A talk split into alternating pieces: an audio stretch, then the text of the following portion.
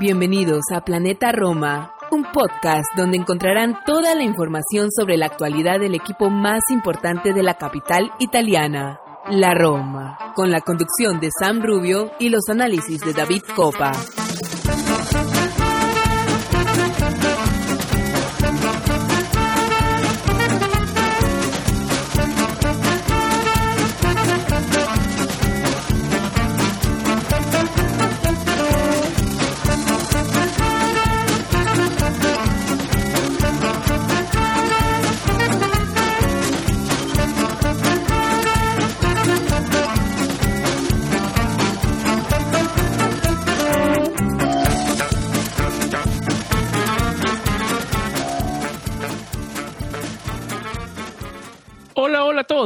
Tifosi y alorosi y bienvenidos a un episodio más de Planeta Roma Podcast. Eh, Sam Rubio les da la bienvenida eh, para debatir la actualidad de nuestro equipo. Hoy estamos en vivo, no solamente eh, estamos no solamente grabando para el podcast, sino estamos en vivo en nuestra plataforma de Twitch. Estamos haciendo el episodio del podcast en vivo, como lo pueden ver con Santi Boix y con también está con nosotros nuestro editor principal de planetaroma.net, el señor David Copa. Vamos a actualizar, vamos a hablar, como le decía, de toda la actualidad de nuestro equipo, del momento de Daniele De Rossi, de, del partido con el Frosinone, que ha sido lo, último, eh, ese segundo tiempo contundente, después de un primer tiempo con dudas, ya nos vamos a meter en eso. Eh, y vamos a hablar de lo que se viene también, porque eh, un partido decisivo para nuestro, nuestro destino europeo por la temporada se viene este jueves en el Olímpico, donde decidimos eh, si seguimos en carrera en competiciones europeas y sin descuidar lo que se viene en Serie A. Muchísimo por debatir, em, muchísimo para hablar. Eh, esta etapa post Muriño, ya como ya cuatro, entrando a la quinta semana de Daniel de Rosa, el mando de la Roma, ya algunas conclusiones se pueden sacar, algunos cambios de, em, de mentalidad, digamos, se pueden ver en el equipo, porque yo le voy a dejar picando para comenzar el debate, ¿no? Esta Roma son los mismos jugadores de hace un mes de la Roma con el que perdió con el Milan en San Siro y esa, esa Roma que reaccionó en el segundo tiempo frente al Frosinone. Podemos decir son rivales diferentes, todo lo que quieras, pero estamos hablando en nivel de reacción. Yo creo que e, en eso es algo positivo para resaltar. Bueno, vamos a una pequeña pausa, una pequeña, una pausa cortita solamente y regresamos con Santi y con David.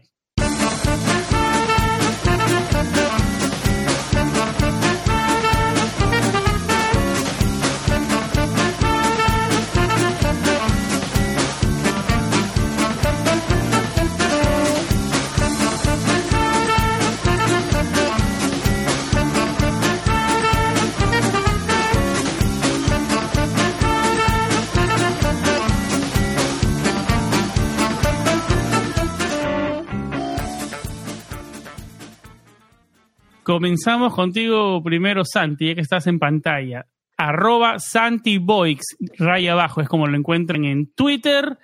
Em, amigo, ¿cómo estás? ¿Cómo va todo? Yo creo que los ánimos bien después de un 3-0 contundente frente al Frosinone, ¿no?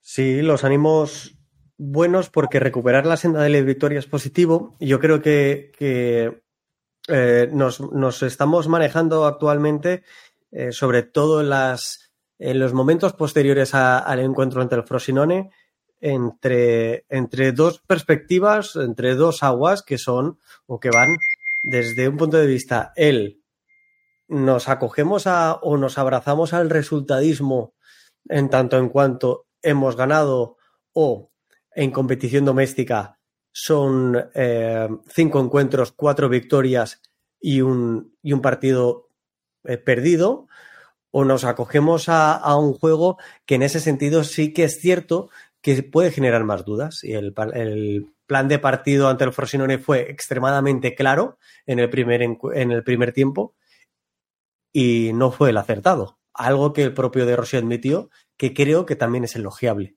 y hay un video circulando de la molestia de Rossi. Vamos a ver si en el transcurso del programa lo podemos poner, lo encuentro por Twitter y lo ponemos por ahí, porque es interesante debatir la frustración, lo que siente.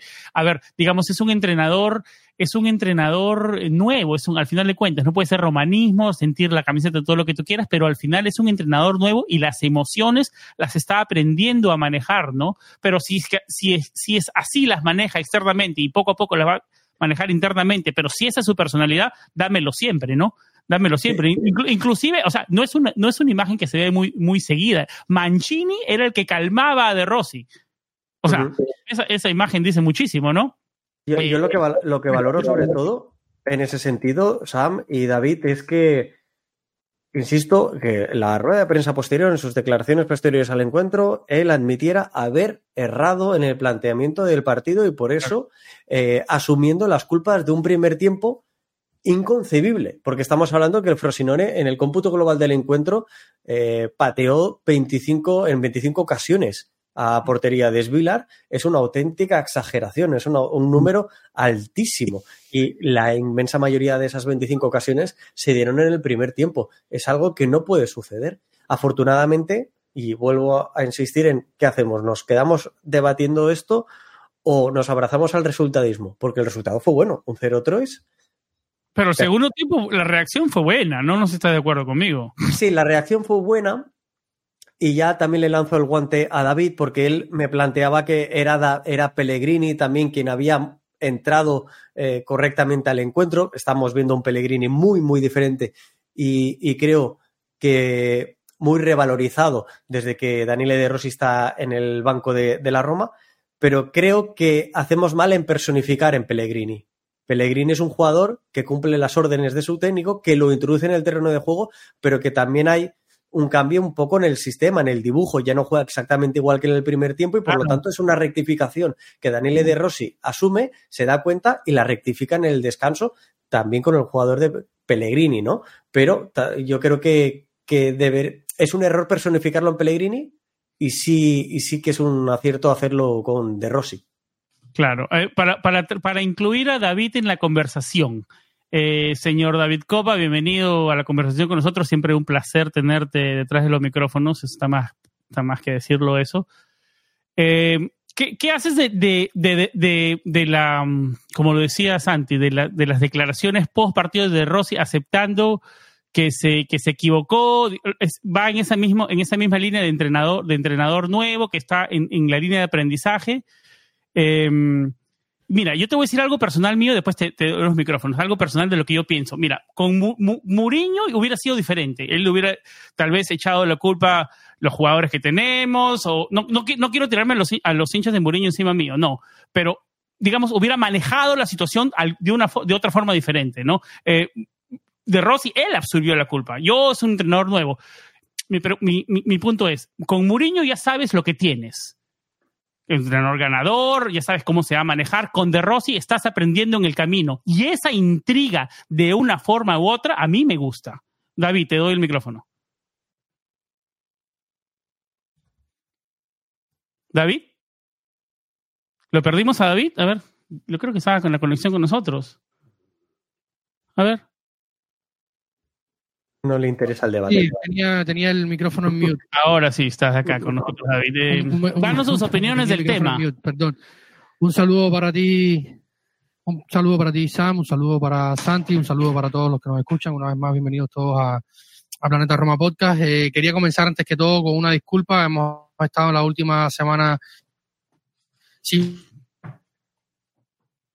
poder sacar contenido por diversas razones eh, no hemos podido compaginarlo y ya eh, de verdad es que eh, son muchas cosas para analizar. Un primer mes que ya un mes y poco más un mes y cuatro días.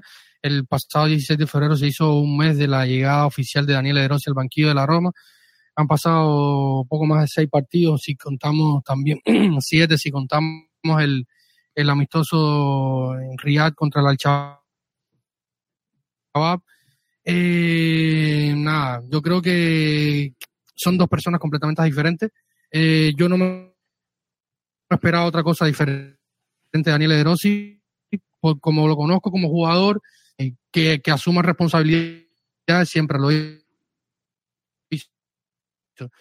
Siempre lo hizo como futbolista. Eh, a pocas horas después de su llegada, bien romper un poco con esta con el con el tema Mourinho que polarizó y, todavía sigue dejando esa polarización eh, o esos bandos eh, dentro de los hinchas romanistas pro Mourinho, anti Mourinho eh, y ahora la,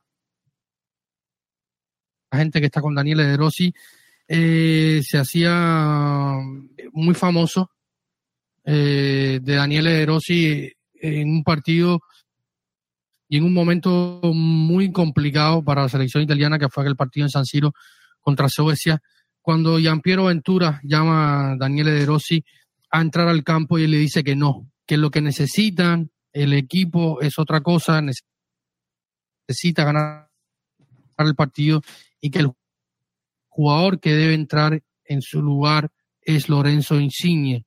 En aquel momento un muy joven Lorenzo Insigne. Y esto marca lo que es De Rossi dentro del fútbol y como persona, ¿no? Eh, un tipo honesto que me preocupa tanto un poco su honestidad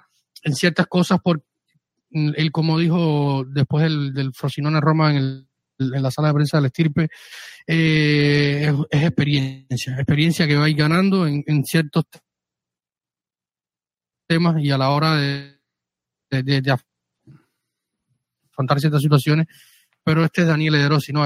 Siempre ha puesto la cara en las buenas y en las malas eh, un tifoso de la Roma.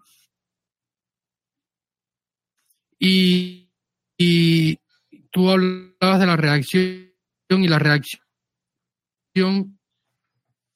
que yo veo en Daniel Erosi eh, es la reacción que tendría yo de rabia, de molestia, de ver de que él falló. Eh, él asume la, su, su, su responsabilidad es clara como lo ha venido haciendo desde que asumió,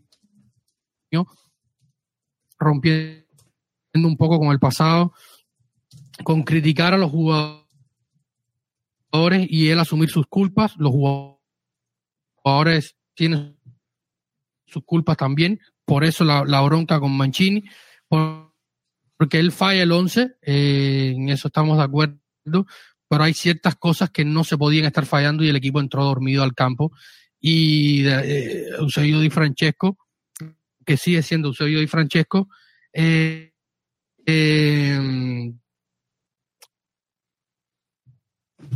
metió toda la carne en la salud desde el primer momento, ganaron duelos, ganaron presiones, ganaron espacio, se comieron a la Roma. La Roma quizás no se esperaba esto.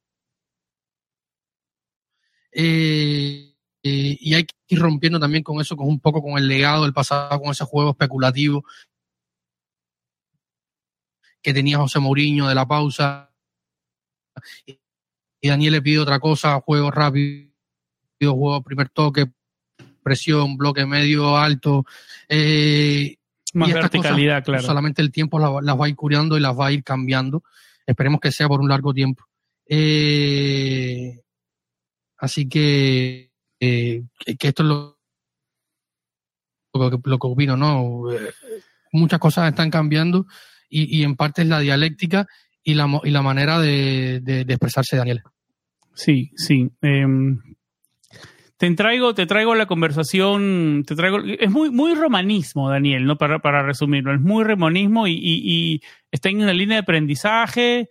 Definitivamente la propuesta es diferente a la que, a la que traía Mourinho. Yo creo que, yo creo que hasta ahora solamente perdió el partido con el Inter, que si lo ponías en el calendario es perdible ese partido. A ver, es perdible. Eh, yo creo que hasta ahora positivo. David y yo lo hablamos David cuando, recién llegó de Rossi nervioso, ¿no? Un romanismo, no queríamos que le vaya mal, que un comienzo incertidumbre, mucho, mucho el ambiente pesado, ¿no? Yo creo que hasta ahora estas cuatro o cinco semanas eh, con ese ambiente pesado, con ese ambiente todo, yo creo que las ha llevado, sobrellevado más que todo bien o mal, porque hay que tenerlo, hay que tenerlo en cuenta, ¿no? su única experiencia como entrenador fue en unas cuantas semanas en el SPAL en la segunda división y no le fue bien. Ese SPAL terminó, si no soy equivocado, terminó descendiendo. sí, eh, eh, lo que sucede es que él eh, apenas estuvo cuatro meses en mitad de la temporada, por lo que, mm, digamos, ni fue relevante en la creación de la plantilla o la estructuración de la misma, ni acabó siendo esencial o decisivo para el resultado final de la temporada de la espalda de Ferrara. Pero yo, yo creo que todos valoramos de forma positiva estas eh, primeras semanas de, Rossi. Para mí lo más importante eh, es que se han ganado cuatro partidos, cuatro partidos que debían ganarse porque eran ante rivales inferiores en la tabla clasificatoria y contra aquel rival que sí que nos plantaba cara, que es el mejor equipo de la Serie y uno de los mejores de Europa en la actualidad, el equipo dio una versión muy distinta a la que venía haciendo en los últimos enfrentamientos contra rivales directos. En aquel partido contra el Inter, la Roma da unos primeros 45 minutos muy, muy positivos y es cierto que en los 45 segundos eh, no, no, no, no, no es capaz de, de dar una, una versión similar a la, a la planteada en el, en el, primer tramo del encuentro por diferentes motivos, porque se cae físicamente, porque hay unos errores individuales que costan caro, por muchos, pues muchísimos motivos, pero creo que la sensación en general fue buena y que el resultado de 2-4 final nos dejó también un poco ese regusto amargo porque el resultado no, no, no mostraba lo que nosotros pudimos ver desde, desde las pantallas o desde el propio Estadio Olímpico. Con lo que a, grandes rasgos o en general, por ahora la trayectoria de De Rossi para mí es bastante más buena, bastante más buena de la que creo que todos nos podíamos imaginar. Eh, e insisto, eh, hay partidos como hay partidos contra la Salernitana, contra Cagliari, em, el primero es contra, contra el Elas Verona, en los que por momentos el equipo no juega bien. Contra el Elas Verona tiene unos 60 minutos eh, iniciales buenos, unos 30 bastante pésimos o lamentables. Eh, los 30 finales del encuentro contra la Salernitana el equipo tampoco juega eh, del todo bien. Contra el Cagliari ya da una mejor versión con un 4-0 final. Insisto contra el Inter creo que acabamos todos muy satisfechos de cómo se compitió. Y, y el resultado contra los Frosinone es, bueno, pero sobre todo me quedo con la reacción, con la identificación de que se ha hecho mal, se plantea el partido de una forma diferente. Voy a, introducir un par de, matices tácticos aquí. Al 4-3-3 que De Rossi ha venido eh, trabajando, desde su llegada a Roma, lo que hace es modificar la estructura, digamos, a cuatro defensores, dos, dos eh, centrocampistas o dos, dos, pivotes, un doble pivote, con tres eh, mediapuntas. Esos tres mediapuntas que, que eran Azmoun por detrás de Lukaku y por los costados eran Baldanzi y, el Sharawi. ¿Qué sucede? Que pesaron muy poco durante los primeros 45 minutos. Y no solo pesaron poco, lo hicieron solo en una, eh, en una situación y era la de presionar la salida de balón del Frosinone. Esa presión obligaba al Frosinone a jugar en, en largo, pero la Roma no tenía la capacidad ni el vigor físico de ganar las, las, segundas jugadas. Y por ahí el Frosinone nos superaba tranquilamente en esa presión. ¿Por qué no lo teníamos? Porque era, eh, tenían cierta superioridad numérica con nuestro doble pivote. ¿Qué rectificación hubo aquí? Que con la introducción de Pellegrini, el, la Roma vuelve a estructurarse en su ya últimamente habitual 4-3-3, sumando un jugador más en el centro del campo y sin eh, tener esa triple presencia por detrás del delantero centro, que en este caso era Romelu Lukaku. Baldanzi y el Sharawi pesaron, como digo, muy poco en el encuentro. Em, ellos jugaban, la, imagen que estás poniendo en el, vivo, eh, Sam, me sirve para, para ello, para, explicarlo. Eh, una vez hice referencia a esto en el, en el podcast también, en el programa. Si nosotros el, campo, el terreno de juego, lo dividimos en cinco columnas, cinco columnas, eh, digamos, verticales en cuanto al juego, en horizontal respecto a, la forma en la que nosotros vemos el, el juego, Mm, tenemos los dos costados, tenemos un carril central y luego nos quedarían dos intermedios. En esos dos intermedios es donde Baldanzi y el Sarawi se, se posicionaban siempre entre líneas, entre la línea defensiva del Frosinone y entre la línea de centrocampistas. Eh, ¿Qué sucede? Que estaban lejos de ganar unas segundas jugadas, pero que los balones no le llegaban a jugar y ellos no tenían la capacidad, creo que futbolísticamente, eh, en el caso de Baldanzi, es un jugador joven, de recibir, girarse y jugar de cara, que es lo que muy probablemente es lo que pretendía mm, Daniele De Rossi con esa posición de, estos dos jugadores, flanqueando, insisto, a, a, Sardar Azmun. La Roma, cuando salía jugando, dominando el juego, ellos, Angeliño se quedaba un poquito más retrasado, era Christensen quien subía mucho a su altura en la banda y junto con el Sarawi daban la amplitud y por lo tanto tenía cinco jugadores. Y lo que insistía es que con estos cinco jugadores por delante ir empujando hacia atrás al Frosinone, algo que no logró, algo que, tampoco consiguió. Cuando superaba la línea de centro del campo, lo que sucedía es que Angeliño subía su posición, el Sarawi se interiorizaba y, era Paredes quien resguardaba un poquito más con, línea de tres al lado de Mancini y de Huysen. Creo que, que, que no nos funcionó el plan de partido, no me pareció mal tirado y sobre todo insisto en valorar una rectificación durante el propio partido, algo que nos devuelve un resultado positivo para nuestros intereses. Nos escribe, vamos a leer algunos comentarios eh, antes, de que, antes de darle el micrófono a David. Romer Matute nos escribe, Santi, saludos, eres crack con los comentarios, siempre claro y preciso. Gracias, Romer. Nos escribe Juan Ruiz, qué golazo de Huixen, titular para el partido ante el Feyenoord. Saludos desde Argentina, Forza Roma. Saludos, Juan. Felipe Martínez, buenas. Juan, qué jugador Saludos desde Carmen de Patagones, Argentina. David, te doy el micrófono antes de seguir leyendo más comentarios. No, eh, agregar que Juicio no puede jugar contra, contra el Feyenoord porque no está en lista UEFA. Y, sobre lo que comentaba Santi, eh, Santi, a mí lo que me suena un poco aquí es que el eh, propio Doros había dicho que no quería hacer muchos cambios radicales, que quería ser más metódico con la idea que ya tenía básicamente en mente, eh, y luego hace esta prueba eh, cambiando, eh, cambiando la configuración del esquema y pasa lo que pasa. ¿no? Yo, yo había pensado este esquema, teniendo en cuenta lo que viene proponiendo De Rossi, lo había, lo había valorado. Pasa lo que pasa, que como él mismo dijo, había un solo día de descanso para probarlo, un día entre un partido y otro para probarlo. Eh, y, pasó esto. Eh, ¿qué, impresión te da a ti? ¿Por qué, por qué, por qué quisiera hacerlo? No, también para ti, Sam, porque a mí, en mi opinión, es que eh, trato un poco de cuidar ciertas piezas porque hay gente como Pellegrini y Dybala que son los que son y que físicamente han sufrido mucho en los últimos años y también necesitan un descanso. Eh, por suerte Dybala no juega, se gana un partido sin que Dybala juegue y no por eso es positivo también.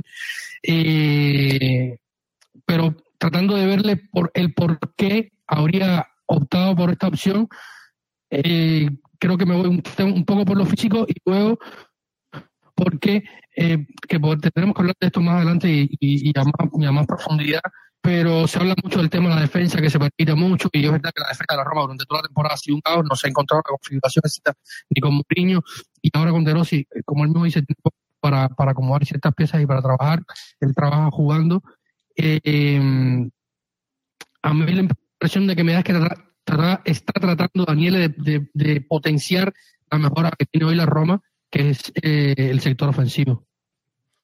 Eh, yo, David, eh, sinceramente creo que, ese planteamiento táctico es un plan de partido que responde a una, a una intención de hacerle daño al, al Frosinone.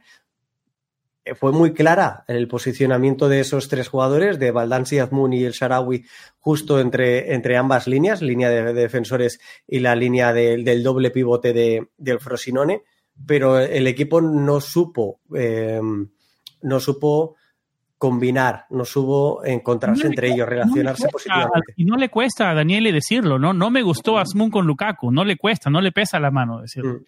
Mm. Azmoun al final es un jugador que tiene unas características muy determinadas y entre ellas no está eh, un, valor asociativo del nivel de Pellegrini o de Dybala que evidentemente son diferenciales. Por ejemplo, a Baldanzi lo vimos en un segundo tiempo muchísimo más partícipe. Su impacto en el partido empezó a notarse no desde la perspectiva de generar pases claves o ocasiones de gol, pero sí que es cierto que en corto tenía la facilidad de asociarse muchísimo y con una libertad asombrosa eh, a lo largo y ancho de todo el terreno de juego. Se movía con muchísima libertad. Yo lo dije aquí cuando se contrató a este muchacho. Todos los minutos que no juegue Dybala los debe jugar Baldanzi. Y así está siendo. Ah, en ese sentido, físicamente, David, sí que hay una intención muy clara de cuidar ciertos jugadores. Pellegrini juega 46 minutos, pero cuando el partido va 0-1, habiendo marcado un golazo Huisen totalmente fuera de guion y de la preparación del partido, porque es eh, un gol que se, saca de la chistera eh, el, muchacho, em, sustituye a Lukaku. El minuto 46. Al descanso sustituye a Lukaku.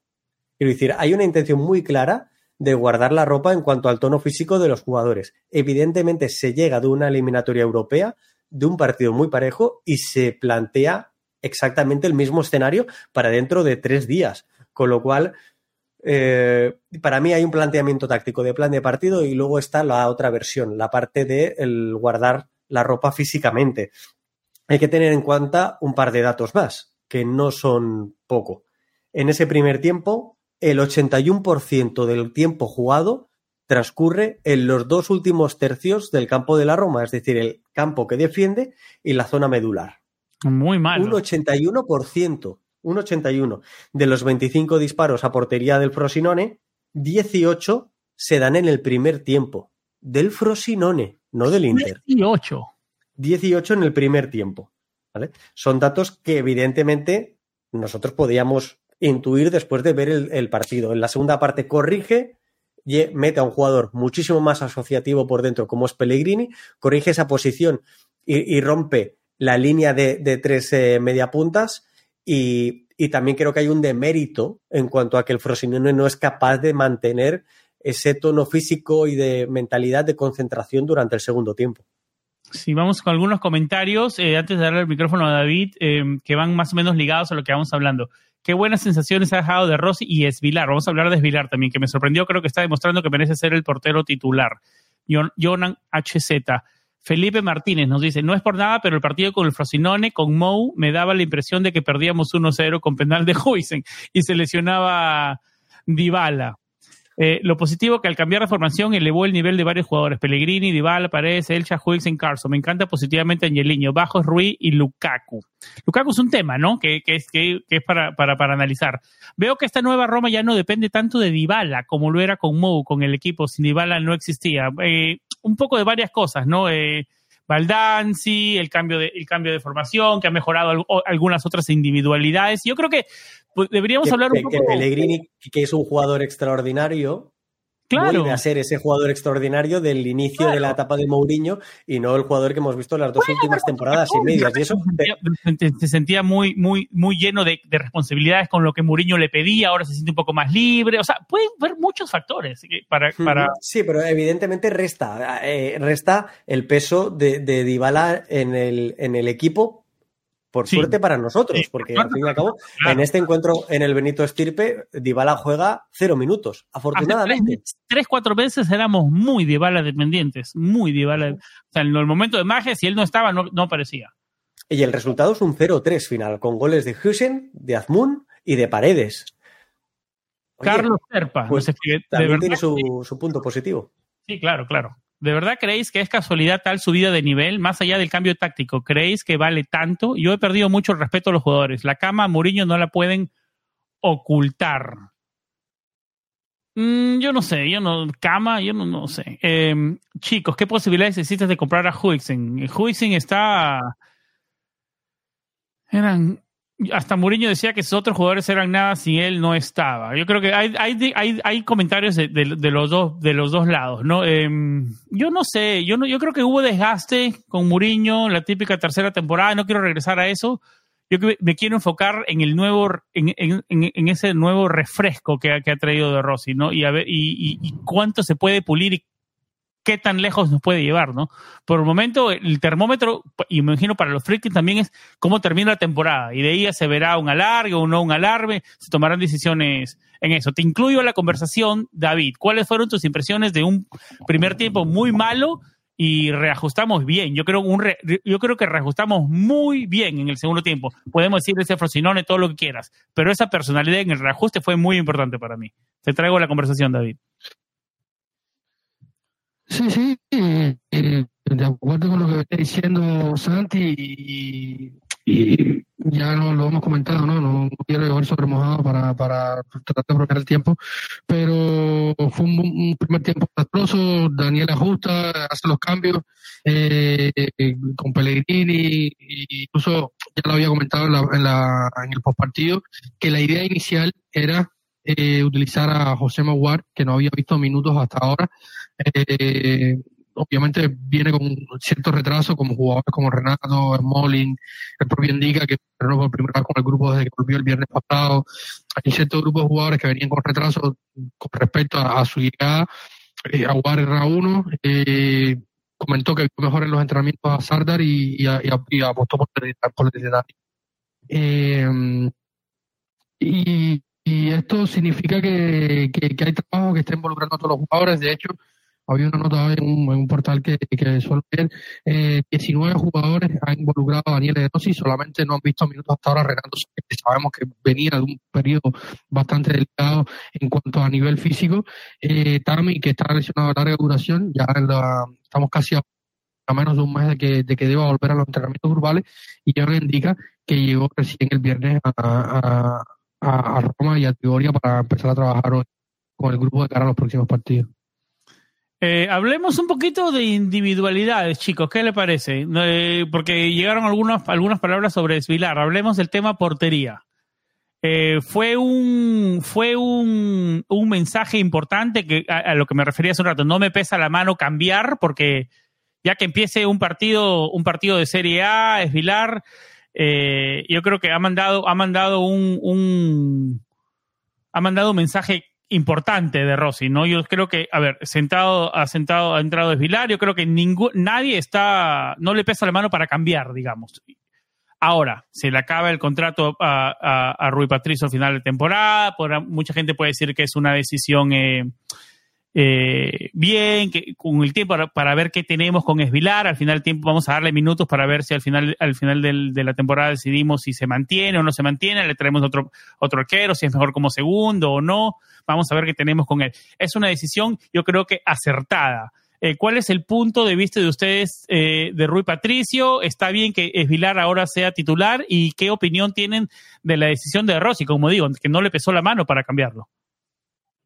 Bueno, yo, creo que, bueno, repasando los números, ¿eh? Esvilar eh, contra el Feyenoord hizo cinco atajadas, contra el Frosinone siete, incluso contra el Frosinone eh, acaba generándose aquello que tanto iba a, hablar con ironía, Sam, pero que tampoco te gusta de los expected, eh, la, estadística que digamos dice los goles evitados, en este caso contra el Frosinone por parte de Esvilar fueron de 1,37 eh, salidas por alto yo creo que, está siendo o generando mayor seguridad de la que generaba eh, Rui Patricio. Balones en largo 7 de 12, un 90%, un 90 de acierto en el pase, incluso un pase clave.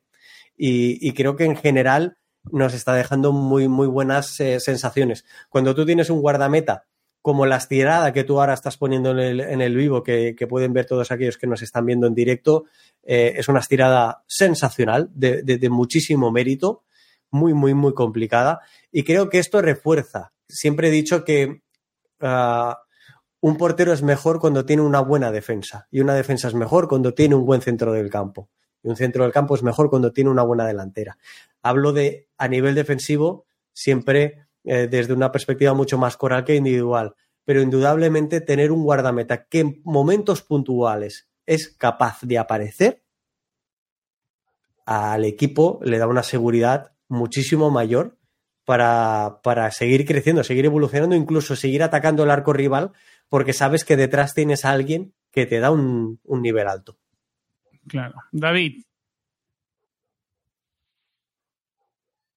Sí, sí, eh, completamente de acuerdo. Eh, yo quería mencionarte del tema de Vilar que varios ha gustado mucho, ¿no? Ha gustado muchísimo y ya venía haciéndolo bien, lo hizo una, muy buena primera parte de la temporada en Europa. partidos que no fueron sencillos porque algunos se sufrieron, en algunos se, se o sea, no es un secreto para nadie que tanto con De Rossi que como con la configuración de la defensa pasaría ahí de gente nueva como indica, eh, el cambio de idea en el juego de Mourinho, ahora con De Rossi, y se ha habido grandes problemas esa partida de solidez defensiva que se venía viendo al inicio con, José Mourinho, la, por la primera época de José Mourinho no, no está más eh, y probablemente eh, será de otra manera. Habrá que ver ahora con la entrada indica quién es eh, porque ha habido rotación entre Wiesen y Llorente, eh, ya está o sea, hay muchas cosas por descubrir aquí en lo adelante.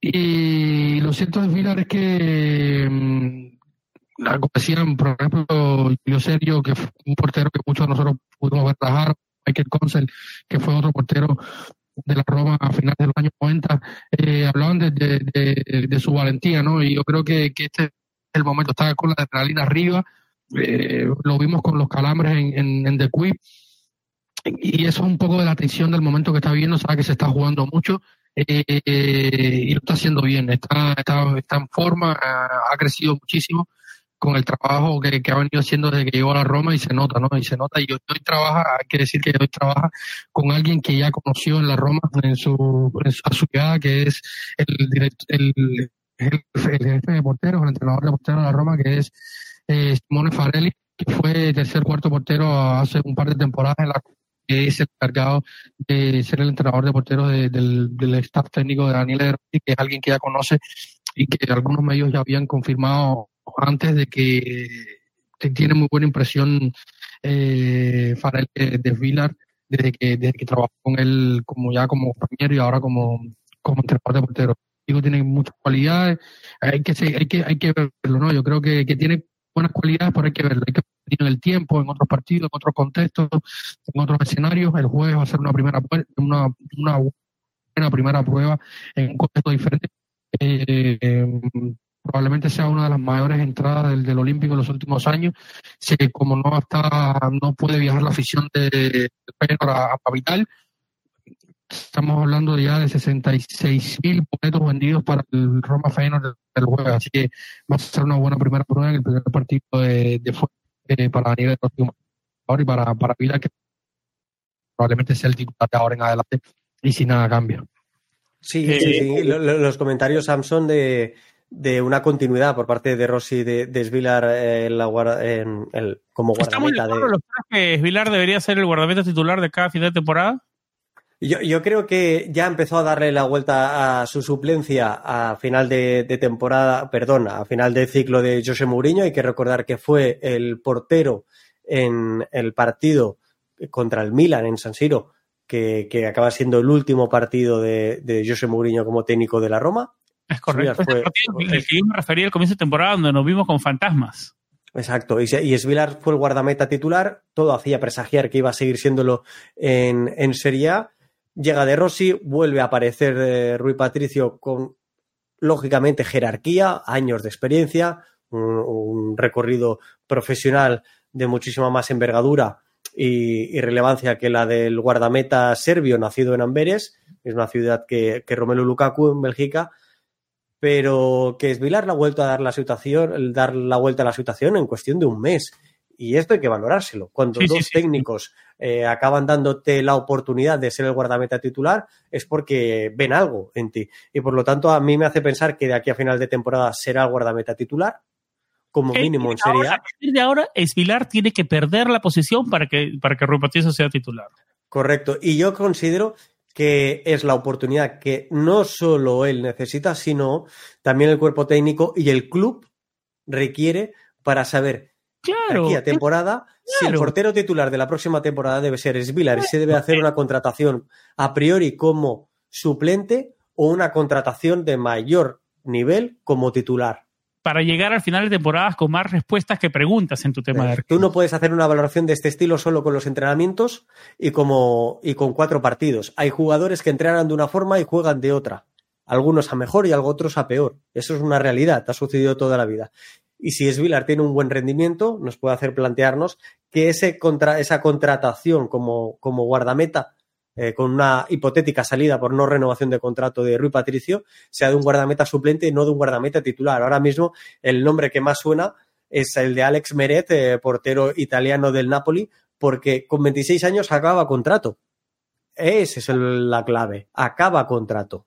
Y que porteros acaben contrato de... que tal vez los galardones o sus galones en el último año o dos años de Meret no, no era, no era el no, han bajaron un poquito, no era el prometedor que, no era el arquero prometedor que tal vez era los 20, 21, Meret 22. empeora Rui Patricio, no, no Meret empeora Rui Patricio, no, no, tiene otro, no tiene otra vuelta de hoja. Bueno, ahí está el señor David Copa con sus impresiones de Meret. Sí, sí. Y, al, al, final lo que quiero decir con Meret es que aparece en la terna de candidatos por una cuestión contractual, por una cuestión económica. Es como funciona la Roma, claro. Yo por preferir, prefiero a Carnesecchi, que el potencial se lo adivino muchísimo más alto, pero guardameta de, del Atalanta y que ya ha sentado a Juan Muso, contratación que hizo el Atalanta para asegurarse un, guardameta durante bastante tiempo, durante bastantes años. años el argentino.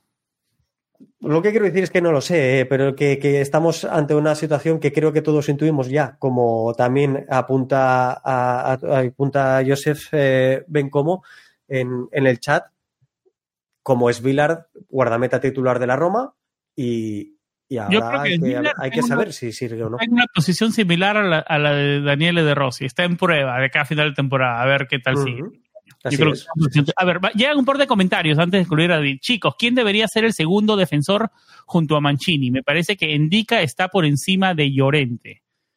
Eh, sí, regresó Smalling, buena noticia, no sé cuánto, poco a poco. Uh, yo, ¿Tú lo pones a Endica enfrente de Llorente, encima de Llorente? Eh, hay que ver, hay que ver dónde ponemos a Angeliño también una vez que regrese eh, eh, Smalling, eh, una vez que regrese, que esté, la rotación completa de, defensas centrales para ver si ponemos a Angeliño un poco más adelantado en izquierda, ¿no?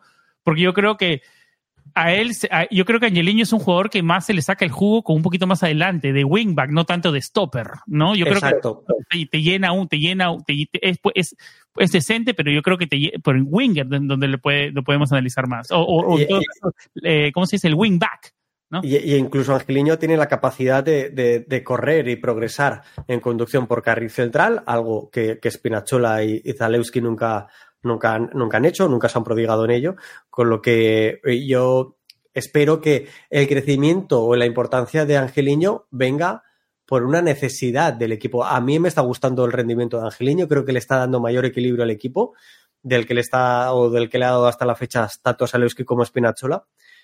Pero volviendo a, esa cuestión de los centrales, a ver qué opina también David, para mí, em, ya lo he mencionado alguna vez en el programa, Llorente eh, pierde muchos enteros en una defensa de cuatro sin estar tan, tan, tan resguardado como una defensa de tres, aunque creo que su rendimiento es bueno, creo que se merece eh, una negociación de la Roma por, por, su ficha, pero ahora mismo em, pondría por delante y me la jugaría con Endica, porque creo que Endica tiene una capacidad de corrección mayor. ¿Quiénes son tus tres entonces?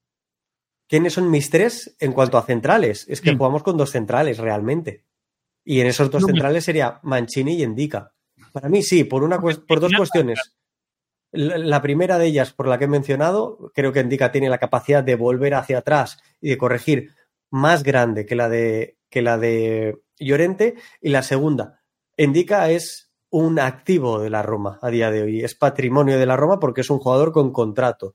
Y o se revaloriza y se vende o te da un rendimiento porque es tuyo. Pero Llorente a final de temporada no lo sabemos no sabemos si la próxima temporada estará con nosotros o no. Factor muy importante, claro, eh, que, llegó a, como agente gratis, o sea, que, y es un jugador joven, indica, que empieza a producir bien con la Roma, o sea, puede ser un, una plusvalencia importante, indica, puede terminar siendo una negociación importante si termina, eh, digamos, si termina jugando bien y lo terminamos vendiendo, ¿no? Eh, si lo vemos desde ese punto de vista. Ahora que cambiamos a defensa de dos, ahora mismo, a defensa de cuatro, perdón, y con dos centrales, ahora mismo yo estoy de acuerdo contigo. Indica, viene a ser campeón en África, no es que no, es que no venga de jugar. Eh, Indica, Mancini, eh, yo me jugaría con esos dos también. David, ¿tú? Sí, yo lo tengo claro, Mancini y Indica. Eh, sobre todo porque Indica viene ahora en un momento de forma tremendo, lo vimos en la Copa de África. Eh, sobre todo él, que fue un partido que pude ver porque este año no pude tener enlaces para, para ver la Copa de África, pero viene eh, al alza, es un campeón de, un torneo importante, y como decía Santi, es un activo del club, y, creo que tiene puede mezclar esas dos capacidades eh, que necesita la Roma para manejo de balón y el físico para poder eh, eh, jugar con bastantes metros a la espalda y poder cubrirse para, para defender de la, de la manera correcta. Hay que ver cómo lo ve Daniele. Incluso la entrada de, de Indica ya lo dejaba ver eh, Daniele sin mencionar nombres, pero sí dando una idea. La entrada de Indica podría también significar subir un poquito más eh, la altura de, de en el campo para aprovechar que llegue más a, a, los metros finales o a zonas yo, Sam, eh, le lanzo también a David eh, los comentarios de, de, Joseph que nos está dejando en el chat. tanto el precio que es el que tienes ahí reflejado como el último que, que, nos comenta también, eh, haciendo su valoración, ¿no? Em, si se comprara a Huisen, Huisen para él sería el titular junto con Mancini. Em, estoy muy de acuerdo con él. Por una cuestión de romanticismo puro y duro. Un día antes creo que extendió con la Juventus. El problema es ese. Eh, correcto. Y que económico no saldría. Para mí sería una inversión muy buena porque, como digo, a nivel de romanticismo, eh, Me encanta Husen. A, mí me ha, robado el corazón ese muchacho. ¿no? Va a ser crack, pero de cracks. Pero tengo el presentimiento de que no va a ser con la Roma. Eh, todo, todo. Es que eh, el rendimiento que está dando es altísimo, es muy, muy, muy bueno, tanto con balón como sin él. No le quema la pelota en los pies para nada, el tipo es, el, tipo es, parece que hubiera jugado el fútbol, pero hubiera jugando en primera división 10 años. Y su reacción eh, tras el gol, tras el golazo que anota en el Benito Stirpe, hay que leerla eh, como un jugador absolutamente joven, absurdamente joven para dar el rendimiento que está dando y para haber marcado el golazo que marca. Pero a mí me encantó todo el gol, me encantó, pero esa movida de pie para sacarse de defensa en un espacio cortito, pum, pum, pum, pum. ¿Viste? Este, pum, pum, para acomodarse, pero no fue un espacio largo, fue un espacio corto. Muy, muy, mucha calidad. Pero también es una cuestión de personalidad. A mí me han estado silbando constantemente, mando callar al público. Insisto, muy joven, un error, pero también de personalidad. No se achantó, no se vino abajo, no le pudo esa presión que la afición del Frosinone para mí ridículamente le puso. Sí. David, Huixen. No, Huixen es un sueño que no nos podemos permitir en este momento. Eso, eso. Yo, yo no me quiero enamorar tanto. No, va a ser con la camiseta de la Roma probablemente no sea con, la camiseta de la Juventus. Eh, eh, más si termina el salto con la selección española, eh, ya se, estaba comentando de algo que ya se venía hablando de tiempo, de que están tratando de, convencer a la Federación Española y ya parece que casi de que va a estar con la sub-21 de España y si termina jugando la selección española, Santi lo podrá decir mejor que nosotros, que ahora mismo de centrales no lleva sobrado eh, o sobrado a la selección española y si termina el salto a la, a la, selección española, eh, pues yo lo veo en, un Real Madrid. Sí, yo también tiene pinta de eso, tiene eh, pinta de eso, tiene pinta, pinta, eh, pinta. Que calidad va a sobrar al muchacho y siendo y el director deportivo de la, de la Juventus, que es un tipo que, que el Napoli hizo tanto bien y tan caro, eh, a la Roma mínimo le, pedirán, no sé, si sigue a este paso, eh, no sé, 30 millones mínimo y, y, si va más, eh, probablemente 40, 50 millones. Como mínimo yo le veo la carrera. Se puede permitir, y la Juventus tampoco se puede permitir mantener a un chico de esa edad con ese valor tan alto por la situación económica del fútbol italiano. yo, como mínimo, yo le veo una carrera importante, mínimo como la de Marquinhos. ¿Te acuerdas que estuvo un año con nosotros, después se explotó? Yo veo una carrera así, una carrera importante la de él. No sé en qué equipo, pero tiene una pasta, el, dijo, a mí me encanta. Yo, yo me quedo con lo que dijo David. No me permito enamorarme ni, ni sentirme tan cercano a él, porque sé que tal vez no dure mucho ese, este romance. Yo, yo ya he caído. Ahora mismo para mí está siendo un amor. El tiempo dirá si es un amor de verano. Es un jugador. O, algo más. Es un crack. Em, vamos a hablar un poquito de lo que se viene, porque lo decía al comienzo del programa, vamos, ya tenemos 51 minutos de programa, nos quedan unos 10 minutitos, yo sé que estamos ajustados con el tiempo. Eh, vamos a hablar de lo que se viene, el partido con el Feyenoord. Eh, quiero, eh, a ver, un empate, un empate, sacamos un empate en, en los Países Bajos, un, un, una, un partido donde la Roma mostró carácter, eh, como, como ya viene siendo la, la, la digamos, la, la, marca registrada de, Rossi, ¿no? Eh, con nosotros. ¿Qué esperar para este, este partido con el Feyenoord? ¿Lo deberíamos cerrar? Eso de deberíamos un partido en Roma es complicado, pero eh, todo pinta que si ten, eh, esperemos que sea una noche mágica, ¿no? Y poder pasar esta bendita ronda que la venimos jugando ya un par de años. Santi. Bueno, dicen que la tercera va la vencida, por desgracia para nosotros, ¿no? El Feyenoord es seguro que, que, que, que se coge a ello, que, que, se agarra a ello, pero... Pero este me... Feyenoord, ¿lo ves el mismo Feyenoord de anteriores años? Sí, para ¿Sí? mí sí.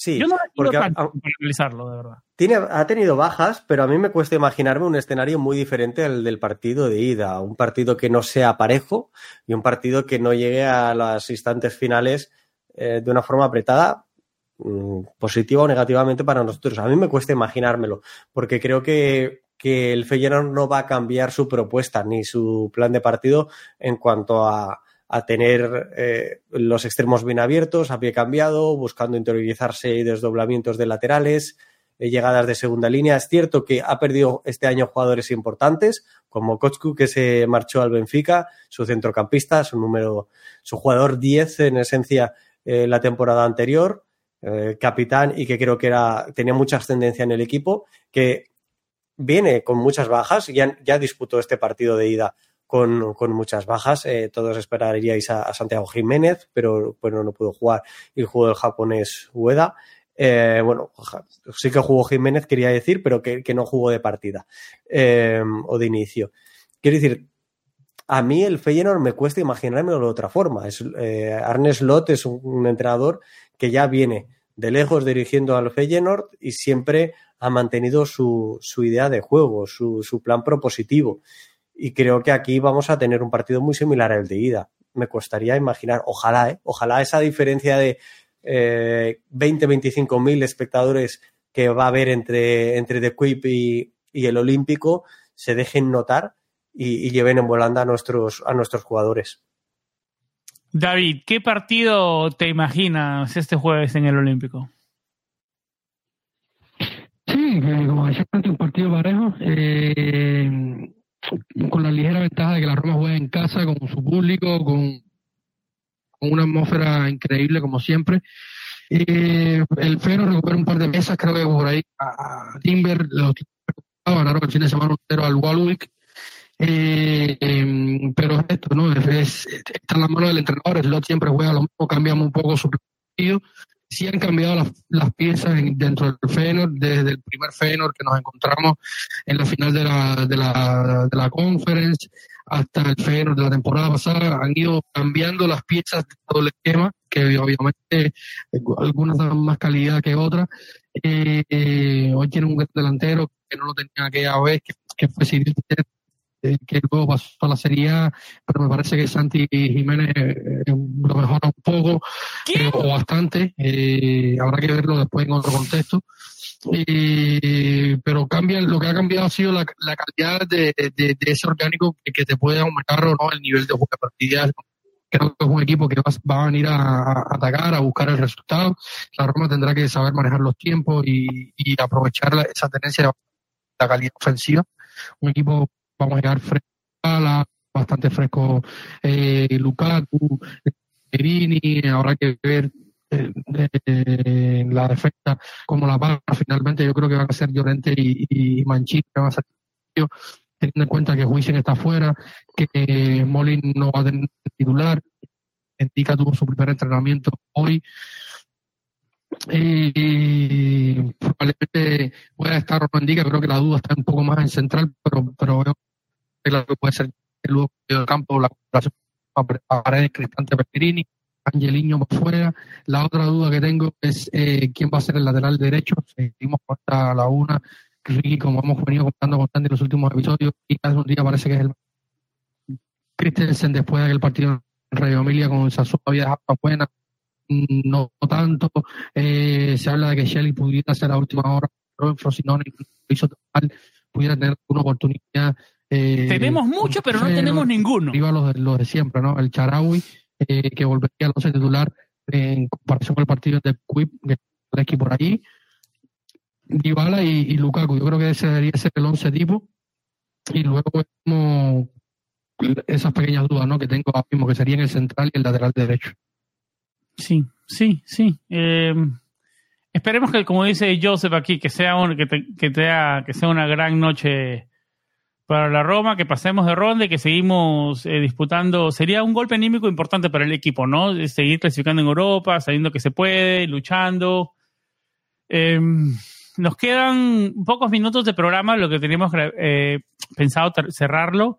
Eh, quiero tocar unos temas rapiditos. Em, el tema Lukaku quiero abrirlo también para, para, para, para dejarla picando para programas posteriores porque em, sus, sus actuaciones individuales vienen dando que hablar, ¿no? Eh, se recuperó también, o no se recuperó, o digamos, empezó a tocar pelota, o empezó a hacer un poco de fútbol, a practicar con sus compañeros también Tammy Abraham. Eh, quiero que en los próximos episodios David y Santi nos también nos estarán, yo creo que David está en el día a día, ¿no? ¿Cuál es la última situación de y en qué está Tammy Abraham? Porque sigue siendo parte, parte de la Roma. Eh, nos escribe Char Gutiérrez, nuestro querido Char Gutiérrez experto en la Bundesliga. Un abrazo para, para Shark, em, que siempre, que cada vez que tenemos, que cada vez que tenemos un rival es alemán, es el primero que se me viene a la cabeza. Eh, abrazo grande, Shark. Em, chicos, algo que quieran decir antes de ir cerrando este episodio. Hemos cubierto lo que pasó, la actualidad del equipo. No, no, no, hemos, no hemos hecho una mirada tan grande a la situación de la Roma. No, creo que nos hemos enfocado en el partido con el Frosinone y, y, lo que se viene y lo que se viene ahora en los próximos días inmediatamente. ¿Algo que quieran decir que, que, no hemos mencionado en este episodio que, que, lo, que pensaban decirlo? Santi, ¿cómo voy contigo primero?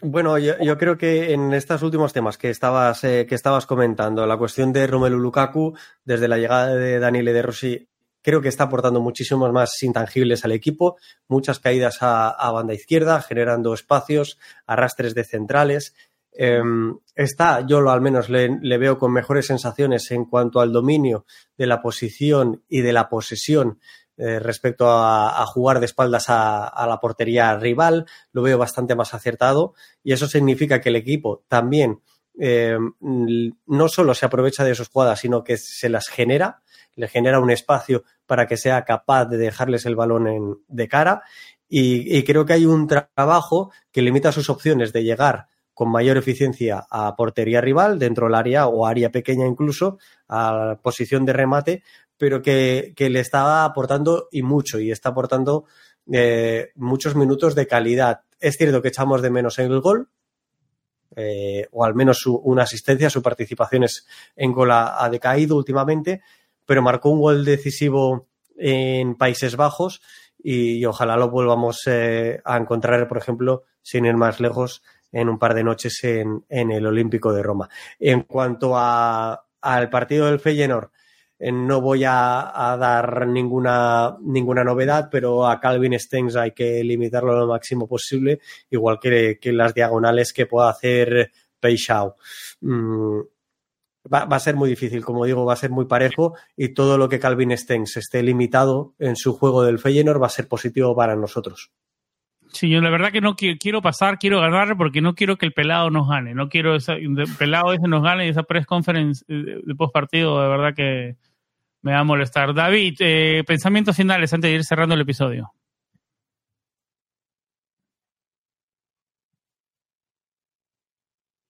No, ya eh, lo que hemos comentado, comentamos lo que hemos hablado mucho, Santi, yo creo que ahora se le están pidiendo otras cosas, está participando más por ejemplo, el partido contra, contra el Feno en Rotterdam, haber hecho más de un gol, de hecho, creo que mm, estuve escuchando la transmisión porque pude escuchar por, suerte por transmisión en italiano, por, por en Italia, y era la primera vez que remataba tantos centros de cabeza, eh, o sea, centros que la había llegado y podía rematar de cabeza, eh, llegó la ropa que fueron cuatro, y ese día terminó haciendo un gol de cabeza con un buen grandísimo centro, creo que uno de los mejores que ha, hecho Espinazola, yo decía que era el mejor partido que, le he visto a Espinazola desde que juega en la Roma, el más completo al menos. y ese día hizo bastante centros de Espina, eh, centros buenos, de calidad, que llegaron al rematador, no le pudo dar la roca necesaria Espina, pero eh, esperar esperar que, que, afine la puntería. Eh, también ha, estado muy cansado. Yo, incluso pensé que el partido contra el Ferro, contra, contra el Frosinone no lo empezaba por esto mismo, porque había mismo eh, Daniel Rossi eh, subrayado que ha jugado prácticamente todo necesita también un poco de refresco y, le, quizás le venga muy bien esto que, que descansó contra el y, y verlo con lo ahora. Pero yo creo que los goles caerán. Es un jugador que, que, aporta muchísimo. Eh, está pivotando mal, dice, está pivotando mal contra Frosinone porque el equipo tocó tres balones y, la, única que tuvo buena eh, con el cuerpo terminó haciendo un buen disparo, escorado, pero, pero al final eh, ese primer tiempo no puede ser eh, no es la media de, de Romelu Lukaku dentro de la Roma, ni tampoco ha sido este último mes que ha sido un mes de cambio. La Roma hacia otra hacia otro input de juego y yo creo que habrá que tiempo y, volverá a seguir anotando como ha venido hasta ahora con un, un buen radio, sobre todo haciendo más goles de los Hay, que pensar una cosa, ¿eh, chicos, y es que eh, quizás haya gente que espere un Romelu Lukaku de su primera etapa en el Inter de Milán, cuando no el Inter de, entonces Antonio Conte no jugaba de la misma forma que está jugando a día de la Roma de Daniele De Rossi, y tampoco era el mismo Romelu Lukaku. A Romelu Lukaku su trayectoria es sus altibajos, em, ya no tanto en el tono físico, sino sobre todo en el ámbito goleador, eh, son sumamente conocidos. Por lo tanto, creo que, hay que valorar que tenemos un delantero que nos ofrece muchísimos recursos, nos da muchísimas cosas y que difícilmente la Roma pueda incluso continuar con el actual Romelu Lukaku la próxima temporada. Por lo tanto, quién sabe, porque claro, si la vuelta de Temi Abraham em, volvemos a ver aquella versión de su primer temporada, de su primera temporada en Roma, nadie recordará a Romelu Lukaku. Pero, pero lo el segundo año de Tammy.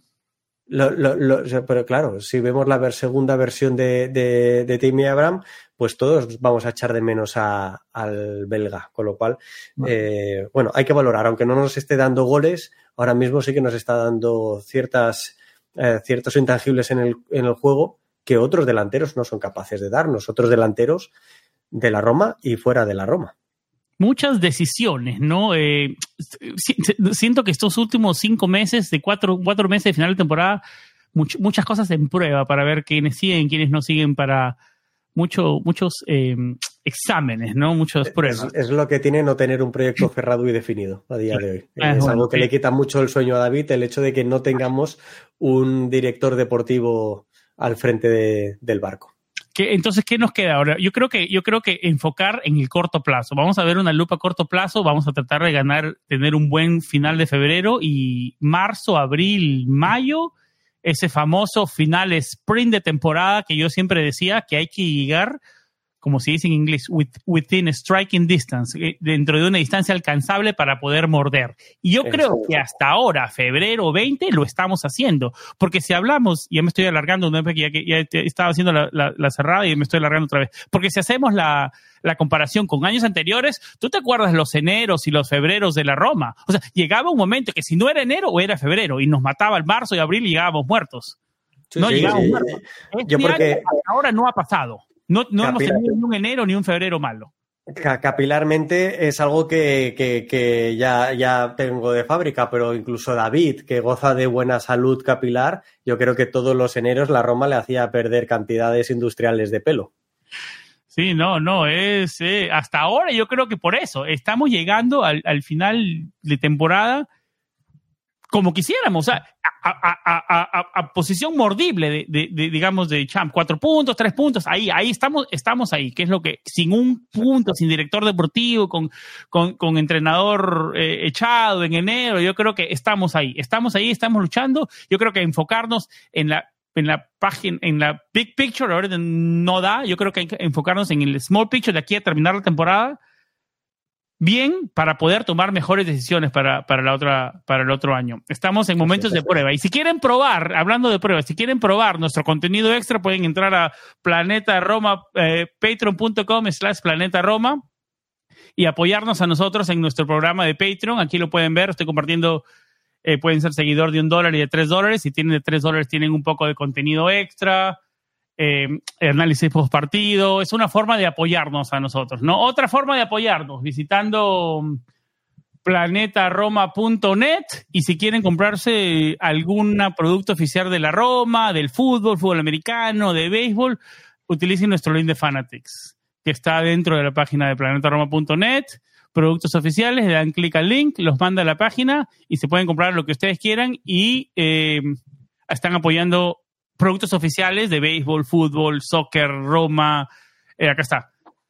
Eh, productos oficiales de la Roma, página, y con eso, y un porcentaje de eso nos ayuda a nosotros también. O sea que por Patreon, lo pueden hacer por Fanatics.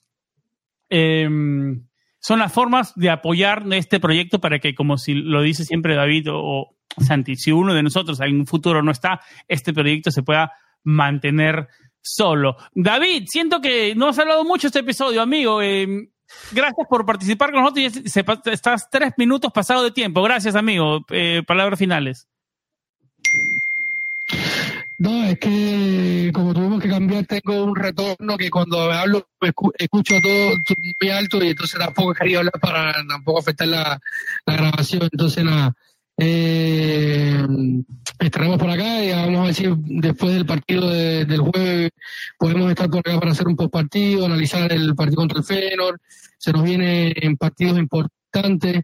Eh, ya el fin de semana tenemos Roma Torino, la segunda mejor defensa del campeonato, va a estar visitando el Olímpico de Roma con un Juric que es un buenísimo entrenador. Eh, tendrán el partido entre semana también, porque tiene que recuperar ese partido eh, la Lazio, sobre todo que es el partido de la, de la de estos días que estuvieron eh, en la Copa, en la, Supercopa italiana y tienen que recuperar ese partido. Eh, eh, yo espero que gane el Torino ese y pierda el del domingo. Eh, el del lunes, estaremos jugando el próximo lunes, por suerte. Eh, si fue José Mourinho y, ahora jugamos todos los lunes. Así que nada, eh, por eso no hablaba mucho, porque no, la, señal no como siempre, por no pedir cosa. Bueno, sí. Eh, vamos a nosotros siempre tratamos, a veces nos complicamos en tiempos, los horarios, como ya saben, es el mismo problema que tenemos por años, pero acá estamos, tratando de siempre ser constantes, sacando el material y no dejando pasar muchos días y que sin que haya contenido. Gracias Santi por esta hora y diez minutos. Gracias David. Ya saben, nos pueden seguir en todas nuestras plataformas de redes sociales, Apple Podcast, Google Podcast, Stitcher, Spotify, Radio, Tuning Radio, YouTube. Si lo están mirando por YouTube, por favor, denle un like. Nos ayuda muchísimo a, a que nos alcanzar más, más personas, déjennos un review si nos escuchan en, en Apple Podcast, en Spotify, cinco estrellas, eh, un review, algún mensaje positivo. Eso nos ayuda con el algoritmo para tratar de seguir creciendo y alcanzar más personas. No lo digo lo suficiente, pero siempre un pequeño like, un solo like, un solo cinco star reviews en, un review en la plataforma que nos escuchan les demora un segundo y la verdad que nos ayuda muchísimo en YouTube también. Así que nada, por aquí vamos cerrando este episodio. Esperemos que eh, la próxima vez que nos encontremos sea con una clasificación en la siguiente ronda en Europea y que el equipo siga eh, en, esa marcha ascendente que, da la sensación en la que estamos. Esperemos. Eh, siempre con vibras positivas y como siempre, lo más importante, Forza Roma. Chao.